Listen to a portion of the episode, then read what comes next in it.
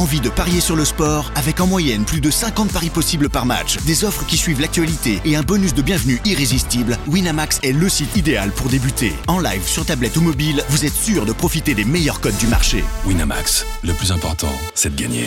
Les jeux d'argent et de hasard peuvent être dangereux. Perte d'argent, conflits familiaux, addiction. Retrouvez nos conseils sur joueurs-info-service.fr et au 09 74 75 13 13. Appel non surtaxé.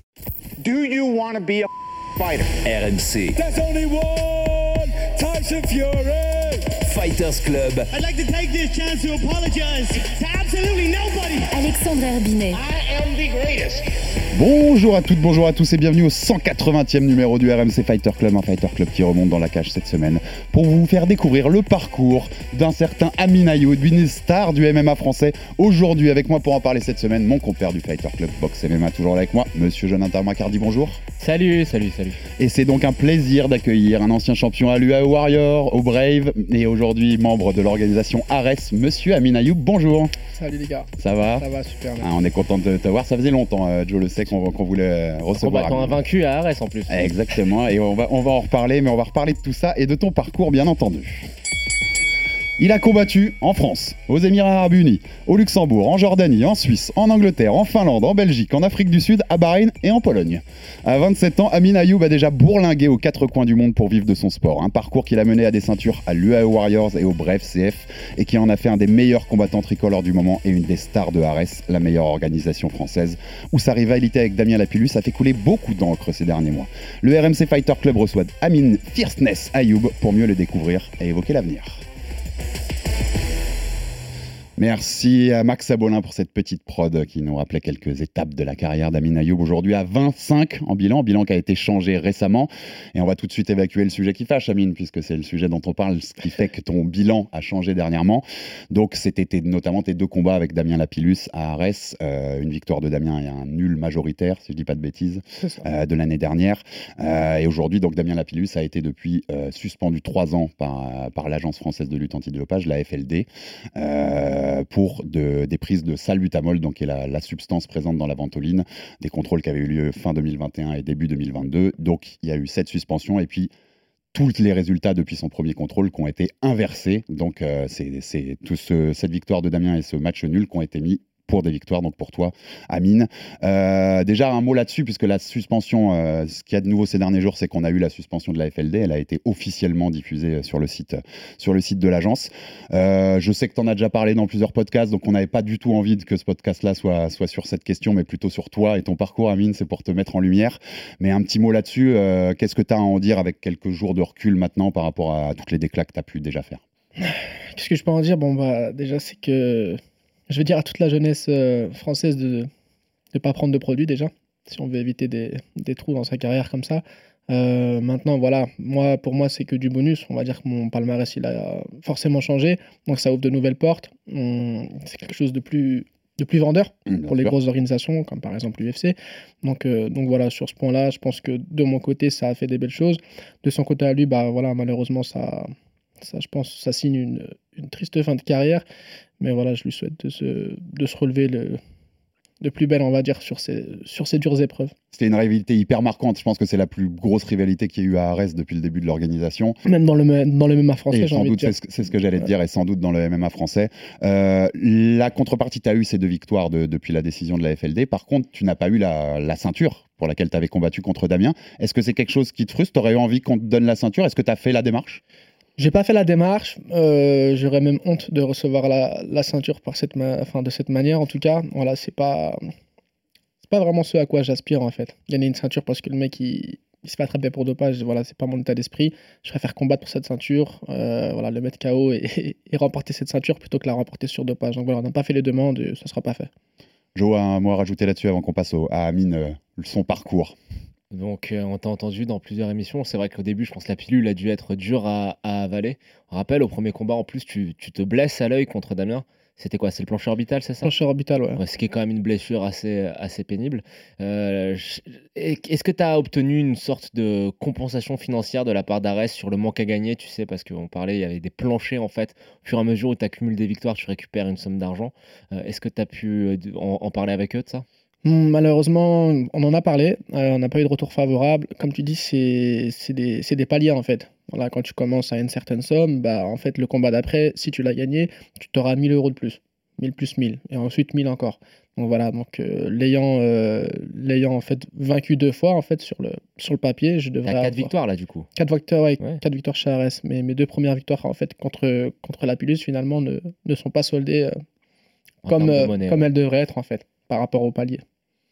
Ok, ok. Dernier, dernier petit mot, si tu, si tu me permets aussi, Joe, là-dessus. Moi, je tenais à dire, mais c'est un conseil d'amis euh, pour tous ceux, parce que j'ai vu énormément de podcasts faits sur, euh, sur euh, Ouais. YouTube, notamment après cette affaire-là. Et juste, je conseillerais aux gens, pour l'avoir étudié très longtemps, ces dossiers d'AUT, notamment euh, pour RMC Sport. C'est des dossiers très compliqués. Chaque cas est différent en général.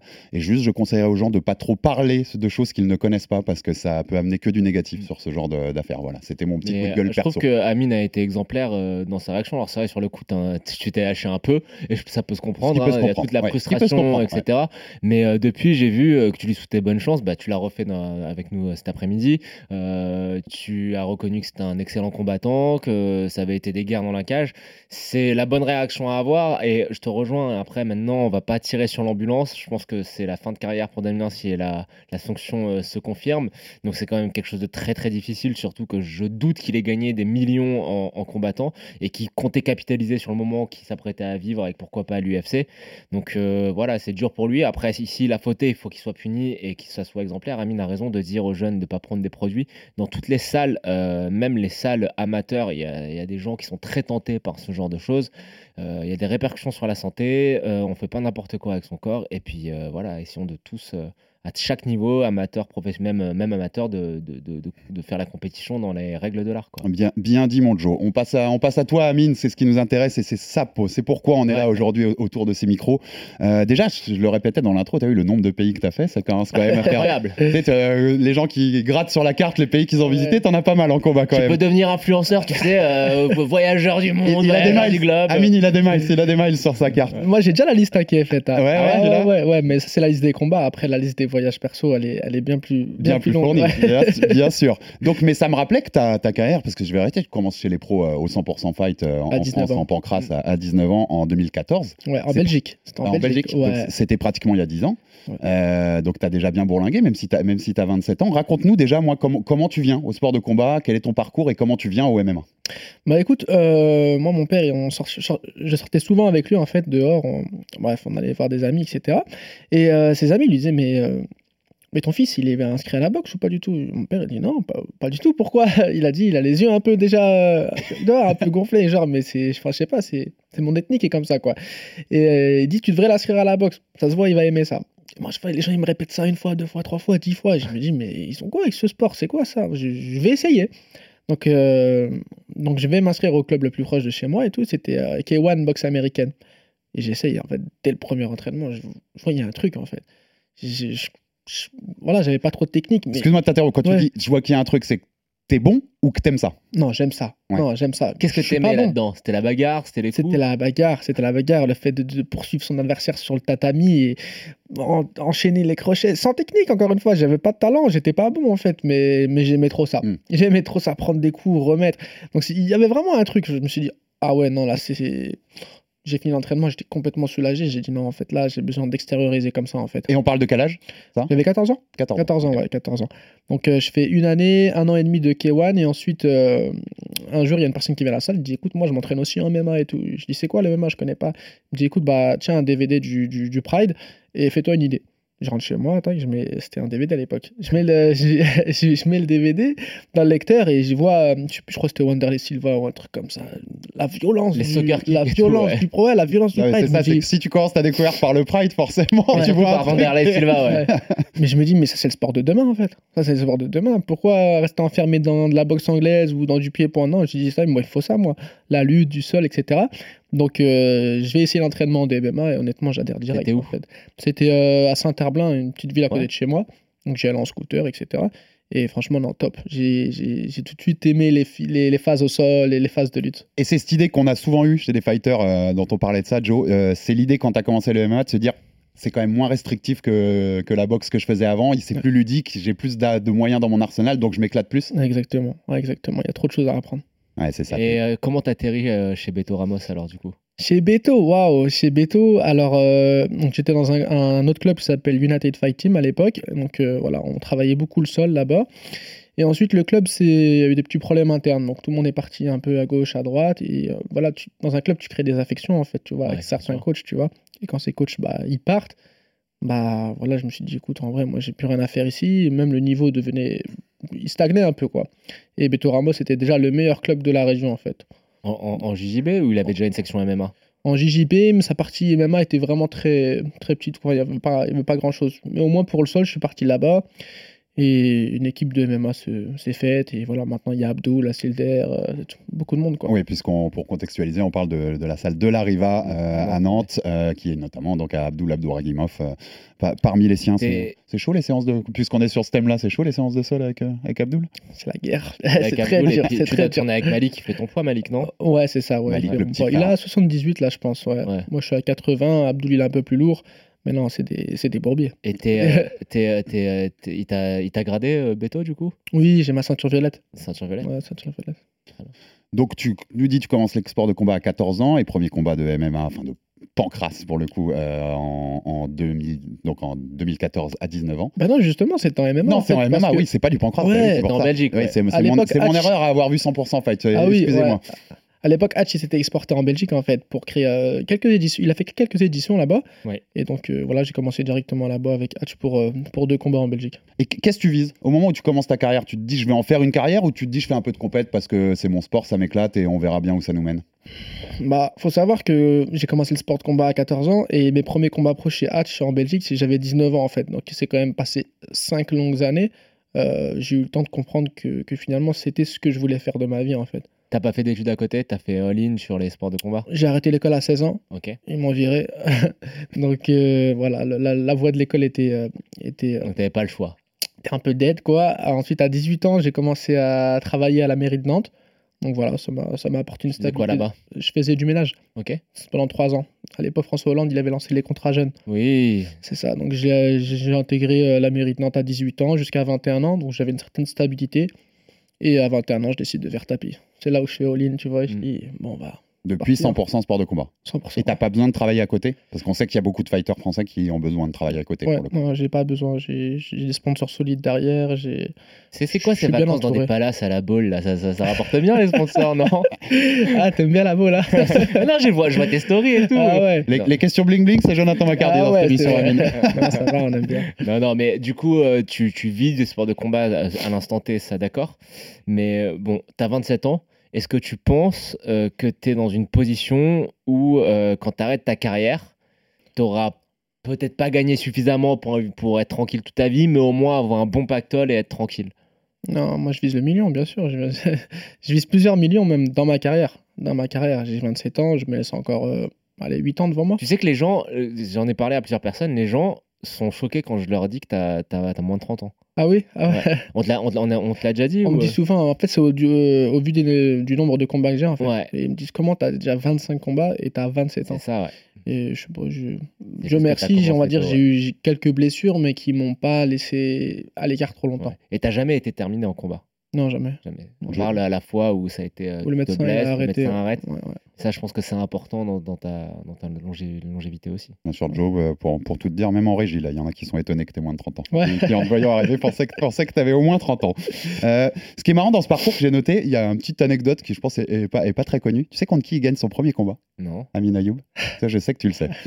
Il gagne son premier combat contre Saïef Barnaoui, petit frère de Mansour Barnaoui. Il n'a pas fait de carrière derrière, je crois. Je- il me semble Non, que c'est son dommage. seul combat. Enfin, j'ai regardé son Sherdog, c'est son seul combat répertorié. Ouais. Tu racontes-moi ce combat? C'était, il y avait Mansour dans le coin et tout? Il y avait Mansour. Euh, Mansour était pas dans son coin, il me semble. C'était son coach Aziz. Je suis même pas sûr que Mansour. Aziz Mahi, était- ouais, le, ouais. le coach Mahi, de Mansour. Team Il était là à cette soirée-là, Mansour, bien sûr, à la pesée, etc. Mais il me semble dans le coin, je, je suis même pas sûr. Et concrètement, euh, c'est comme si tu as Mansour en face de toi. Enfin, Regarde le combat du- si, tu, si tu peux, Joe. Ils, ils ont la même tête. Il a les mêmes postures, il a les mêmes têtes. Et bon, il est plus maigre, il est moins fort, bien sûr. Mais Il est aussi grand? il est plus grand, je crois. Ah ouais. Il est plus grand. Il me semble il est plus grand, ouais.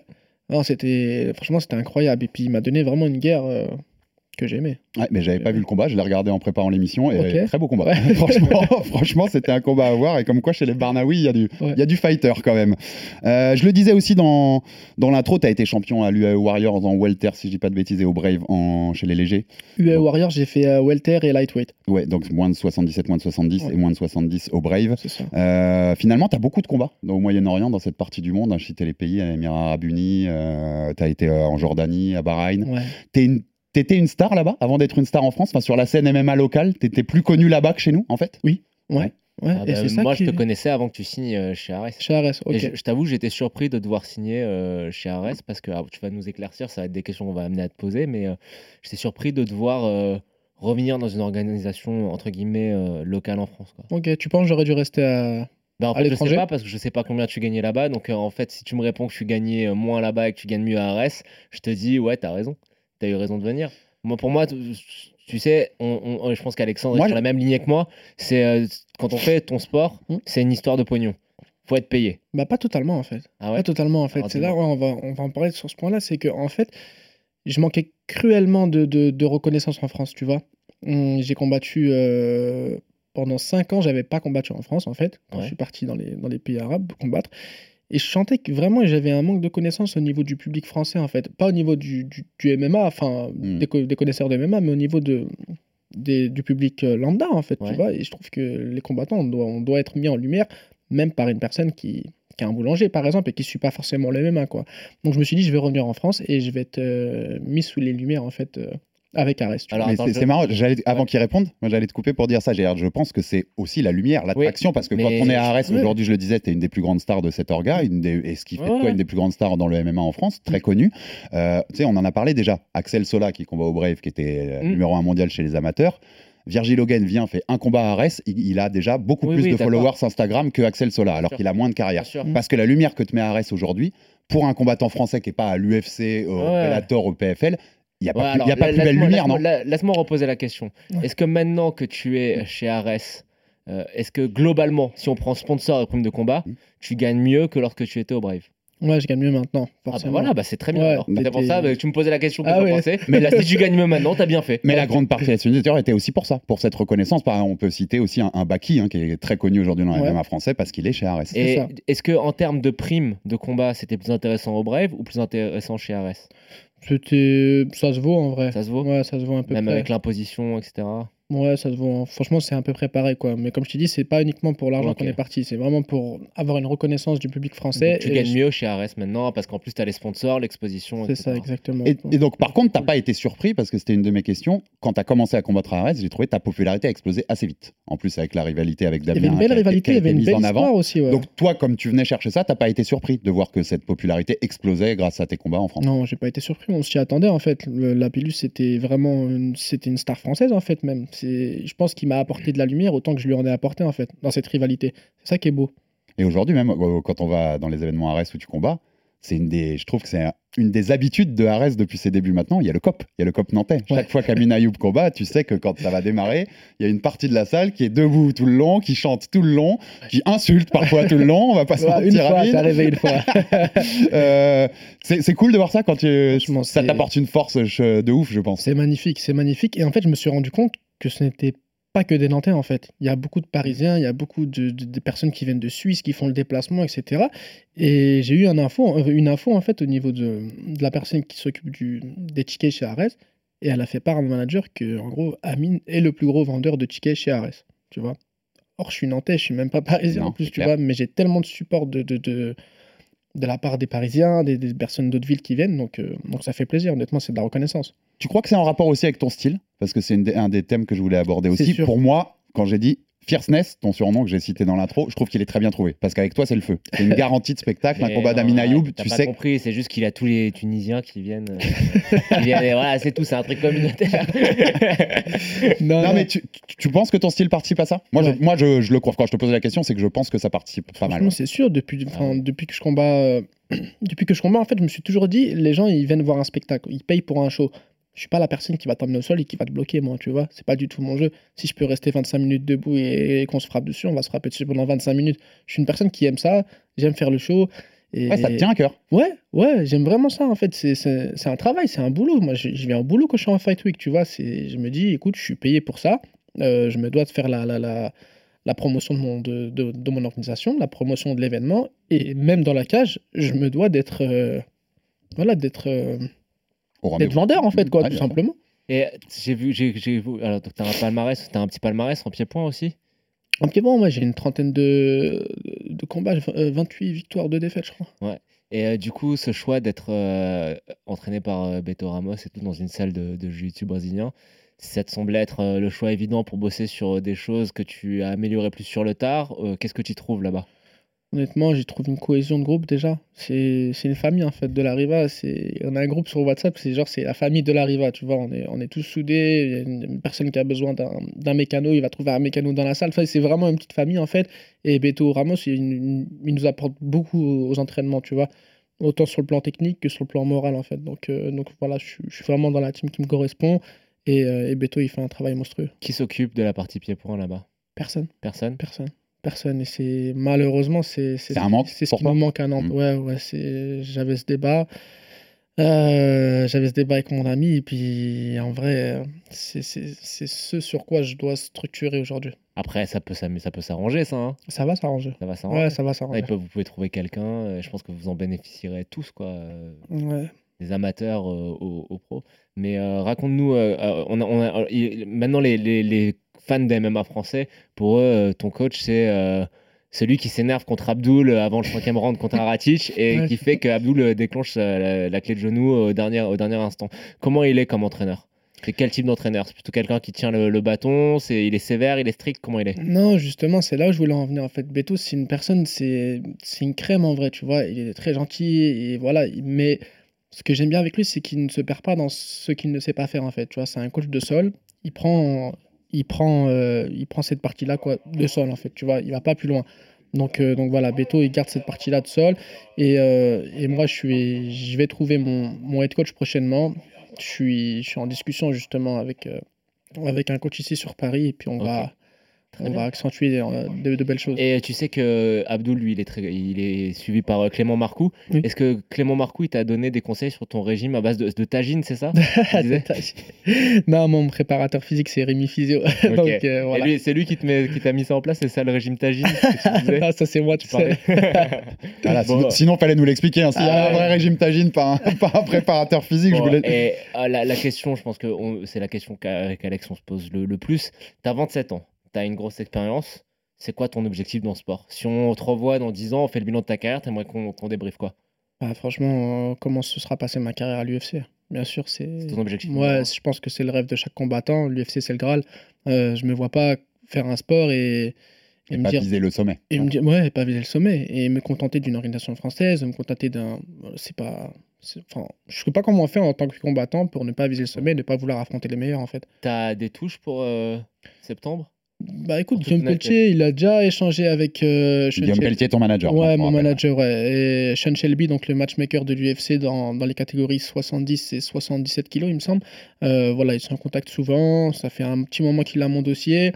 Il l'avait depuis un petit moment. Malheureusement, j'ai perdu ma ceinture au Brave, donc forcément, ça n'a pas facilité les choses. sûr, ouais. Mais voilà, vu que là, je suis sur une pente, une pente montante, on, on va voir ce qui se passe et on verra. Il y a des, les touches semblent plutôt bonnes. Ouais, c'est Toi, t'as bien. confiance Ouais, pour bah, le, pour court à moyen mais- terme, on va dire. Voilà, pour du moyen terme, je suis pas pressé de, je suis pas pressé d'y rentrer aussi. T'es après. prêt à prendre un short notice, euh, mettons à Abu Dhabi? Ouais, bien sûr. Ouais, bien sûr, je suis Et- prêt, mais co- encore une fois, je suis pas pressé en fait. Tu Et, vois. et ça peut aider d'avoir, par exemple, dans cette optique, une ceinture à Arès, de faire une ceinture bientôt, de la prendre et de. Tu vois, c'est plus vendeur, tu penses? Je pense que c'est plus vendeur. Après, ce n'est pas obligatoire. Ok.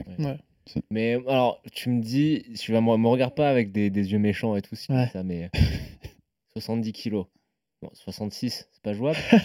tu sais que t'es pas le premier qui me dit ça. hein. Bah ouais, parce que Franchement. je pense que tu aurais beaucoup plus de chances de rentrer rapidement à 66 kilos. Terminer les tagines, Je pense que tu peux le faire. Et je, pense- je pense que tu peux le faire. Franchement, je suis un petit 70, c'est vrai, mais faut voir par quoi je passe pour déjà arriver à 70 en fait. Tu vois, moi, faut savoir que toute l'année, je, tourne autour des 84-85 kilos. Certes, c'est pas, c'est pas, je suis pas en in shape, on va dire, tu vois, mais même quand je commence à être, mon corps il commence à être bien habitué à la bonne nourriture, etc. Je tourne autour de 80 kilos, tu vois. Cut Mhm. encore 4 14 kilos. Je pense que c'est mauvais pour la santé. C'est beaucoup, ouais, t'as Tu raison. j'ai j'ai 27 ans, je, je, je- je vise une carrière jusqu'à 35 ans. J'ai pas envie de détruire mon corps euh, au cutting, quoi. C'est pas la meilleure, chose, meilleure des choses à faire. C'est presque, c'est presque, c'est un sixième de ton point. hein. Si Bah, t'es 80 que tu perds 15 kilos, c'est un sixième de ton Après, poids. C'est euh, énorme. tu sais qu'il y en a qui Je combattent sais. à 66 qui, euh, hors camp, ils sont à 85-86. Mais Pour- euh, pour- juste, attends, pour rester là, une dernière question là-dessus.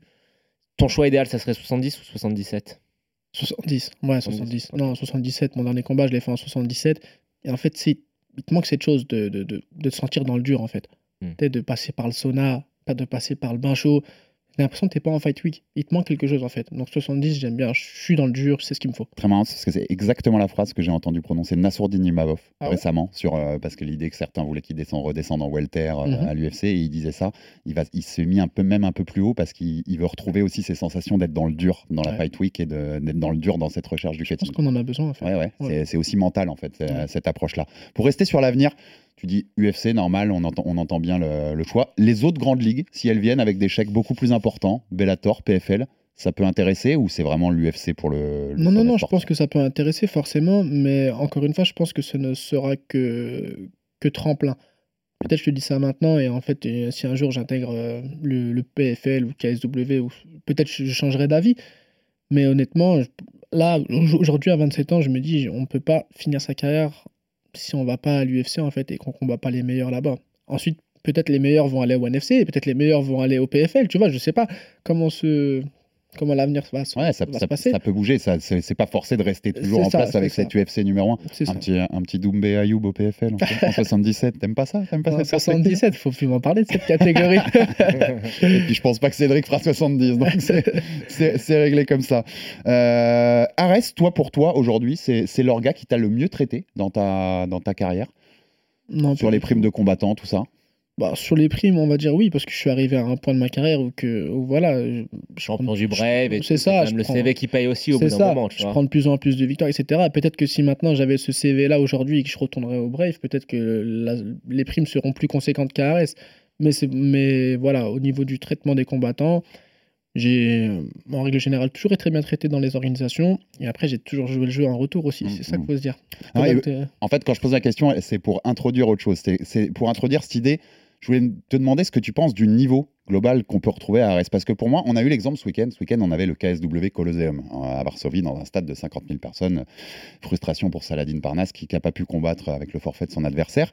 Et le KSW est toujours vendu comme l'organisation numéro un en Europe. Sur le show, il n'y a pas photo. Ils sont plusieurs étages au-dessus de tout le monde. Personne ne peut remplir un stade comme ils le font en Pologne avec euh, la pyrotechnie, les entrées dans des voitures. C'est dingue. Ouais. Sur le niveau sportif, moi, je pense qu'il y a plein de combats à Arès, au Cage Warrior, à Octagon, qui sont largement du niveau du KSW. Et je pense qu'un Lapillus Ayoub, c'est bien mieux que ce que tu peux voir sur énormément de cartes au KSW. T'es d'accord? Ok, bah écoute, moi je suis pas, je regarde pas trop tout ce qui se fait à, l'extérieur en fait. Honnêtement, pour être honnête, je regarde un peu l'UFC quand c'est des grosses cartes et, euh, Ares forcément là où que je combats.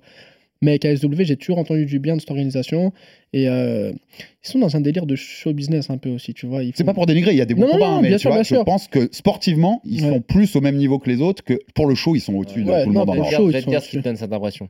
C'est que je pense que si tu prends les, les combats de haut niveau au KSW, c'est ce qui se fait de mieux en Europe. Sans doute, de Mais très haut niveau. il y a aussi un côté un peu people où ils font combattre des mecs populaires dans leur pays qui sont chargés et qui, bah, pour pas se mentir, hein, c'est des, des Ah, à côté, t'as chargés. contre, un, contre Spilka, quoi. Et ça donne un peu Mm. des, des, tu sais, des, des, des, cir- des cirques de l'horreur, tu vois. Mais les gens, ça les intéresse. Donc, euh, ils sont obligés un peu de faire ça pour concerner, bah, pour remplir des stades de, de Non, mais t'as raison. 60 000. Sur, sur la carte de samedi, je voyais Parnas Les combats d'élite, ils sont quand même très au-dessus euh, par rapport au reste un de l'Europe. niveau. Ça, un je suis d'accord avec toi. Quand je voyais le Parnas Ziolkowski, j'avais très envie de voir ça. Par contre, le Pudzianowski euh, Spilka d'avant, c'est un circuit Ouais, hein. mais un euh, il y a plein de gens qui ont acheté Ouais, l'article ouais, pour voir ce, tout à ce fait. truc-là. Et parce qu'on est des amoureux du sport aussi. hein. C'est ça qu'il faut souligner. C'est comme euh, à Marseille quand ils ont fait venir un influenceur, là, tu vois, enfin deux influenceurs pour faire Ouais. des combats. Bah, nous, les amoureux du sport, on va, on va décrire en fait ces pratiques-là. Mais les amoureux des influenceurs et des star people, ils vont aimer. Ouais, puis en fait, on ouvre la porte à un nouveau public quand Ouais, ça. Ouais, ouais, même, si, même si nous, ça nous, ça nous irrite un peu, bah, ça, ça. ouvre, ça ouvre au grand public, donc c'est cool quand même. Euh, toi, pour parler plus d'Amine le combattant, si je te demande, selon toi, ton plus gros point fort et l'axe d'amélioration ou le, le point sur lequel tu dois le plus t'améliorer encore aujourd'hui? Mon plus gros point fort, c'est le mental. Je, je lâcherai rien, je lâcherai jamais rien. Je suis prêt à mourir dans la cage, ça y a aucun problème sur ce point-là. Et les axes d'amélioration, bah écoute, il y a l'entourage de mon équipe déjà, tu vois. Vraiment euh, être plus structuré au niveau de, de tout, de plein de choses en fait, tu vois. Avoir un vrai head coach, etc. Quoi. Avoir une vraie, un truc bien ficelé, quoi. Et euh, je pense toutes les, les phases de, de lutte aussi. Voilà, des phases de lutte. Malheureusement, à la salle, chez Beto, on n'a pas de... On n'a pas de tapis sur le mur, etc. Donc on peut pas trop travailler la lutte. Mais, euh, mais voilà, je pense que c'est des phases qu'il faudra améliorer avec le temps. C'est les choses dont vous, puisque tu vois, le, le fait de ne pas avoir les tapis, par exemple, le mur, comme tu disais là, c'est les choses vous- dont vous parlez pour améliorer un peu les- la structure de la bien salle. sûr, Ouais. je lui dis, Beto, comment on peut être une équipe pro et, et pas avoir de tapis sur le mur? On fait un takedown, on- notre coude il tape par terre contre la, la, la- la planchette en bois, qui les tasseaux pour les tatamis, tu vois. C'est pas, c'est pas, c'est pas du tout carré. Je pense que c'est c'est pas. Il faut aller de, de l'avant et être encore plus pro. Bon, après, il y a tellement de talents qui sortent de votre Mm. salle qu'il y en a un qui va sûrement prendre un gros chèque un jour et puis euh, ça va permettre peut-être d'améliorer tout ça. Là, je lui ai dit, déjà, je lui ai dit, écoute, trouve des tapis, je les paye, il n'y a pas de problème, tu vois, si on peut avoir vraiment euh, une, une bonne surface. Mais voilà, je pense qu'il veut changer d'endroit, donc euh, il veut pas. Et à 70 Faut- kilos, donc euh, vous allez être deux du coup. Avec Abdul, avec la descente d'Abdul, ouais, Ouais. franchement, c'est magnifique ce qu'il va faire. Je pense que. Je pense qu'il va faire très très mal. Ouais, et puis ça ouvre des portes aussi niveau UFC Bah, d'ailleurs. Donc euh, c'est un- Mm. bah, ça ouvre des beau. portes, mais en termes Avoir, d'entraîne- en termes avoir les deux d'entraînement- Nantais à l'UFC à 70 là. Ce serait Non, mais incroyable. pas mal. en, en termes d'entraînement en plus, euh, c'est parfait. Parfait bien sûr. pour- Ah bah bien pour sûr. toi et pour lui. C'est Ouais. plus que parfait. Ouais, carrément. Sur le combattant en lui-même, j'avais noté quelque chose aussi qui m'a mis. Tu as 40% de victoire sur soumission Ouais. sur tes 20. Mais tu en as très peu dernièrement. Ouais. La dernière, c'est 2019, la dernière vraie soumission. Parce que tu as, la dernière où c'est un abandon verbal. Oui. Parle vraie soumission où, Ouais. tu, où tu soumets, où ça, où ça tape. Euh, c'est ton style qui a évolué Ou c'est le, le niveau des adversaires qui faisait que tu pas pu caler des trucs Euh, Comment t'expliques ça? C'est mon style qui a évolué. Je fais énormément de, de boxe anglaise ces derniers temps. Donc, quand je dis ces derniers temps, ouais. c'est ouais, ces dernières années en fait. Et je sais pas, tu vois, c'est comme on en parlait tout à l'heure sur les sur le show qu'on peut donner en combat. Je trouve que voilà, un combat avec euh, beaucoup de de striking, c'est beaucoup plus intéressant à regarder. Encore une fois, je suis un vendeur, je suis une personne qui Mhm. aime bien faire le show. Donc voilà, amener au sol, soumettre ou je sais pas, ça ça convient plus trop avec mon style, j'ai l'impression. Même si je devrais le faire, c'est vrai, mais voilà. Et Non, puis, mais euh, Après, ton après style aussi, tu, hein. tu le gardes euh, dans, ta, sous- dans ta manche et puis le jour. Voilà, c'est ça. tu Après, le niveau des, Ouais. des- des- des adversaires, il augmente aussi. hein, donc, Ouais. euh, Ouais, bien sûr. Voilà. Joe, sur le combattant, sur Amine, d'autres questions? Non, moi j'ai juste hâte de voir euh, qu'est-ce qui va se passer pour ce qui va se passer pour toi sur les, les deux prochaines années. Je pense que tu seras plus euh, chez Ares, mais euh, où Ça c'est la grande question. C'est la grande question, et c'est vrai que euh, ça serait bien de prendre la ceinture pour pouvoir prétendre à, l'UFC. Mais après, comme je, l'ai souvent dit aussi à Abdul, c'est euh, il n'y a pas que l'UFC. Tu vois, par exemple, pour moi, Abdul, il serait parfait au, au, au One. Quand je vois Parce ce que qu'il y a du fait. Régnier de Ryder, il a pris, il prend des 200 000 balles par, euh, par combat pour la ceinture. Entre temps, il fait des combats de grappling et d'exhibition, il prend des bons billets et tout. Il y a chacun, je pense que chacun peut trouver un marché qui existe pas, qui existe et qui est pas forcément l'UFC. Donc, je suis assez curieux de voir où tu vas être dans deux ans parce que je pense aussi que ta marge de progression, elle est énorme. T'as t'as que 27 ans, quoi. Encore une fois, pour beaucoup de gens, c'est une surprise, mais t'as que 27 ans. ouais, j'ai hâte de voir ça aussi. honnêtement, moi-même, des fois, je me couche le soir, je me dis, mais punaise, tu vois, 27 ans, j'ai déjà fait tout ça. Je me dis, qu'est-ce que ça va être à, à- à 30 ans, à 32 ans, tu vois. Donc, euh, voilà, je fais confiance à l'avenir et, et on travaille dur pour, en tout cas. Mais c'est bien parce que dans ce sport aujourd'hui, les avenirs pour les bons combattants français, bah, ils sont multiples. Il y a plein de voies et donc sûr. ça permet de rêver à plein de choses. Et- et c'est très cool. Très. Et par rapport à ça, moi, c'était un peu ma dernière question parce que je trouve que tu es très bien placé pour, pour y répondre. Tu es, pour moi, avec Abdul, un des symboles de ces gens qui brillaient déjà à l'étranger avant la légalisation du MMA en France et qui sont revenus. Qui sont revenus briller chez nous au lieu de rester à l'étranger, ce que vous auriez pu faire puisque vous étiez bien traité aussi dans ces orgas-là. Comment tu juges l'état du MMA français, trois ans après sa légalisation? Au niveau structuration, médiatique même, aujourd'hui, euh, nous, on va pas se mentir, RMC, on essaye de faire des efforts pour, pour monter ce sport aussi. Euh, Il y a beaucoup des grosses orgas au monde qui viennent en France aujourd'hui. On a le Brave que tu connais bien qui sera à Nantes en Ouais. septembre, ça peut t'intéresser. L'UFC, bien sûr, le Bellator, le PFL qui va arriver en septembre, le KSW en parle, le Cage Warrior aussi. Comment tu juges l'état du MMA après trois ans? C'est incroyable. Honnêtement, c'est incroyable. Ce qui se Franchement, moi je suis Ouais. d'accord, c'est Ouais, ouf. non, c'est incroyable ce qui se passe. Nous, on, voilà, on, on le vit depuis longtemps et, et ce qui s'est passé ces dernières années et, et ce qui va se passer dans les prochaines années, c'est incroyable. Il y a beaucoup plus de sponsors, il y a beaucoup plus de médias. En fait, il y a un vrai écosystème qui est créé autour du MMA et euh, voilà, il y a, il y a- donc faut savoir qu'il y a les emplois qui sont créés, il y a les opportunités, il y a les organisations qui font de, de, de, de- de plus en plus de belles choses. Il y a voilà beaucoup de beaucoup de taf en fait qui viennent s'ajouter. Et euh, je pense que c'est totalement bénéfique déjà pour nous les combattants, euh, pour les sponsors qui veulent être mis en avant. Et, euh, et voilà, et puis, et puis les chaînes, on parle de RMC Sport, c'est RMC Sport qui font des films sur le, sur le MMA français aussi, tu vois, c'est du contenu, c'est des belles choses, c'est c'est des souvenirs. Donc, euh, non, honnêtement, rien à dire, c'est c'est de plus en plus beau. Oui, et c'est aussi des souvenirs, tu as raison. Des des choses qu'on peut laisser à sa famille, à ses, à ses enfants, ce, ce genre de choses, c'est évident. Et l'avenir, il s'annonce brillant aussi, parce que je sais que tu étais à l'AEF. Euh, Oui. la semaine dernière où, où Joe a combattu, qui est la, la meilleure orga amateur avec, avec tous les, les talents du, du MMA français, qui, dont Malik Abdouragimov dont parlait, les frères Meurice. Euh, il est brillant l'avenir quand tu vois des soirées comme ça, non? C'est ouais. Honnêtement, c'est flippant même, j'ai envie de te dire. Le niveau des amateurs, il est, il est, il est incroyable. Les amateurs, c'est l'avenir. Je pense qu'il faut miser, miser dessus aujourd'hui. Et, euh, et puis Willy Sirop qui a fait une organisation amateur comme ça, c'est honnêtement c'est terrible. Ça t'aurait plu d'avoir ça à 19 Bah ans oui, bien sûr. Ouais. Bah bien sûr, bien sûr, bien sûr. Ils, ont une chance, la nouvelle génération, qui est quand même. euh, T'as ça, ensuite t'as les orgas à la Ça RS, passe, ça puis passe- tu, pas- non, tu- mais tu vas à l'étranger, c'est génial. que ça passe, on le diffuse en plus, c'est un truc amateur, mais on le diffuse, donc c'est quand même, euh, c'est quand même de la lumière et de la, des possibilités de médiatisation qui sont offertes euh, très tôt à des très jeunes. Tu vois, par exemple Malik, on l'a fait, on lui a fait faire une petite tournée chez nous euh, Mm. sur Twitch, etc. Euh, c'est de l'exposition et j'espère que tous les gars qui sont sur cette carte, bah, ils vont négocier, négocier ça et le monétiser pour obtenir des nouveaux sponsors. T'as vu, même, même les talents belges, ils commencent à débarquer, Ouais. ils ont compris. Par contre, euh, tous les mecs qui récupèrent des sponsors grâce à EF, c'est 10% pour moi, parce que sinon ça passe pas sur RMC Sport si je, si je suis pas dessus. Donc, euh, D'ailleurs, je sais Je pas ce que vous en pensez, mais vous avez pas peur que toute cette lumière mise en avant sur des combattants amateurs, ça leur brûle un peu les ailes? Il y, y en a pour qui c'est possible. Il y en a pour tu qui penses que tu avoir- l'aurais mal vécu, toi? Moi, non. Moi, non. Mais tu connais je- des gens qui euh, peut-être. euh, Ouais, qui peuvent mal le vivre Ouais, en je fait. pense aussi. Trop jeune, tu sais, t'as 18, 19 ans, euh, tu combats dans des belles organisations comme ça, les lumières, les médias, ils viennent mais- vers toi. Nous, à je l'époque, suis on avait... d'accord, mais ouais, c'est ça va avec l'évolution du sport. ça va avec l'évolution. Regarde le d'accord. foot, euh, il y a plein de gamins qui sont euh, des cracks en centre de formation et qui Ouais. voilà sont très tôt médiatisés, très tôt on leur annonce monts et merveilles euh, et puis ça, ça finit par foirer. Aux États-Unis, je connais C'est Alex, ça. tu connais mieux que moi, mais tout, dans toutes les ligues euh, universitaires, etc. Je pense qu'il y a des mecs qui sont déjà des stars Ah oui. même d'être pro et que ça leur euh, ça leur brûle le cerveau. Comment ils s'appellent Les balls, c'est ça? Non, le- oui, oui, bah, les, Machin, les- la les- famille les balls-. Non, là, les- les- oui, exactement. Ça, c'est en basket, mais t'en as plein en, en foot US. T'as eu un, un Johnny Manziel qui était une superstar à l'université, qui s'est écroulé totalement quand il est passé Mm. Donc- pro parce qu'il avait pas le mental. Fait Et peur. tout ça pour dire que je pense que l'essentiel, ce qu'il va falloir se mettre en place au fur et à mesure que le sport progresse en France, c'est euh, d'accompagner ces jeunes-là pour que justement bah, ils soient comme toi. Je trouve que tu es bien entouré avec Guillaume et puis l'idiot qui est dans le coin là-bas. Là. Donc euh, que chacun trouve un peu son bon entourage très très jeune. Mais euh, bon, on peut rien y faire. Hein, c'est Ah, comme deux. ça, Amine. hein. T'as les deux, moi je pense que ça peut brûler des ailes et ça peut vachement servir. Pour Ouais. des jeunes qui vont commencer à apprendre à gérer les médias, à gérer la lumière, à gérer la diffusion et Eh qui oui. vont ensuite arriver dans des orgas avec ce background déjà là, que vous, vous aviez pas à votre génération, je pense que ça peut servir. Ouais, c'est ça. Merci beaucoup Amine, Merci je pense qu'on a fait le tour, merci beaucoup pour ta présence, merci Joe comme d'habitude. Et puis on suit, prochain combat, il n'y a rien de signé pour l'instant? Si, si, on est en discussion pour euh, la ceinture chez Arès le 1er septembre. Juste avant l'UFC Paris, juste avant la, la l'UFC veille. Paris. Donc voilà, on est en.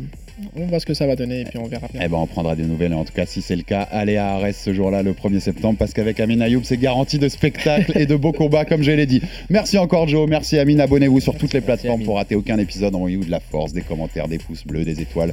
Ça nous sert. Et à très vite pour un nouvel épisode du RMC Fighter Club. RMC, Fighters Club.